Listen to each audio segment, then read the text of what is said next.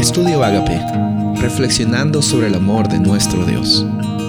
El título de hoy es ¿Cómo vivir en una sociedad 24/7?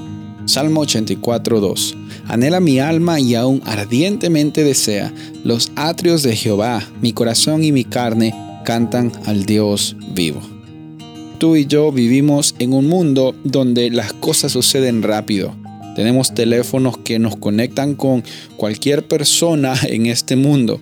Tenemos eh, equipos y tenemos formas de comunicación que nos hacen ah, sentir de que estamos cerca de otras personas.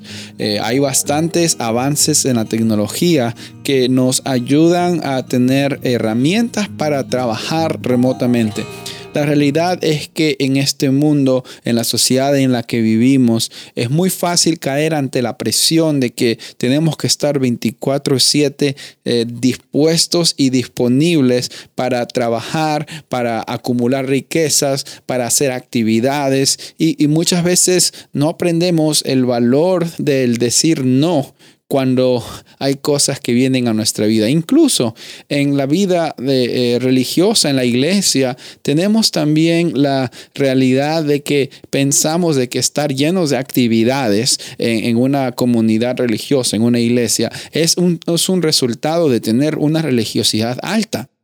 Y es una mentira, es una mentira porque Dios no se satisface con la cantidad de tiempo que entre comillas le dedicas a Él, sino Él eh, lo que mira en ti es la actitud y el carácter en el cual tú respondes al amor que Él te ha ofrecido, a la misericordia que Él te ha ofrecido. Y en esta ocasión, en estos eh, días, en estas semanas, vamos a estar analizando acerca de la realidad del descanso en Cristo Jesús. Hemos visto en estos días que hemos... Eh, hemos nacido y hemos sido creados y diseñados para descansar, que tanto en el Antiguo como en el Nuevo Testamento hay conceptos de descanso que involucran no solamente el sueño, el descanso del sueño, sino un descanso emocional, un descanso espiritual que es necesario que también vivamos, eh, de que eh, nuestra vida no es una vida de ir errantes y extranjeros en este mundo, sino es, estamos yendo hacia un, hacia un destino que es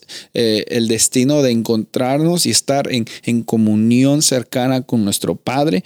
Y también eh, encontramos de que en este mundo van a haber bastantes tentaciones para sentirnos eh, presentes. Tenemos que presentarnos ante otras personas y, y, muchas veces eso involucra trabajar mucho o estar a, a cada rato en las redes sociales.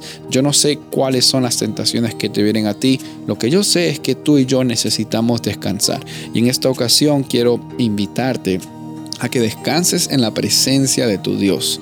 Le digas a Dios, Dios, anhelo estar descansando y anhelo recibir ese descanso que tú ya me has prometido hoy.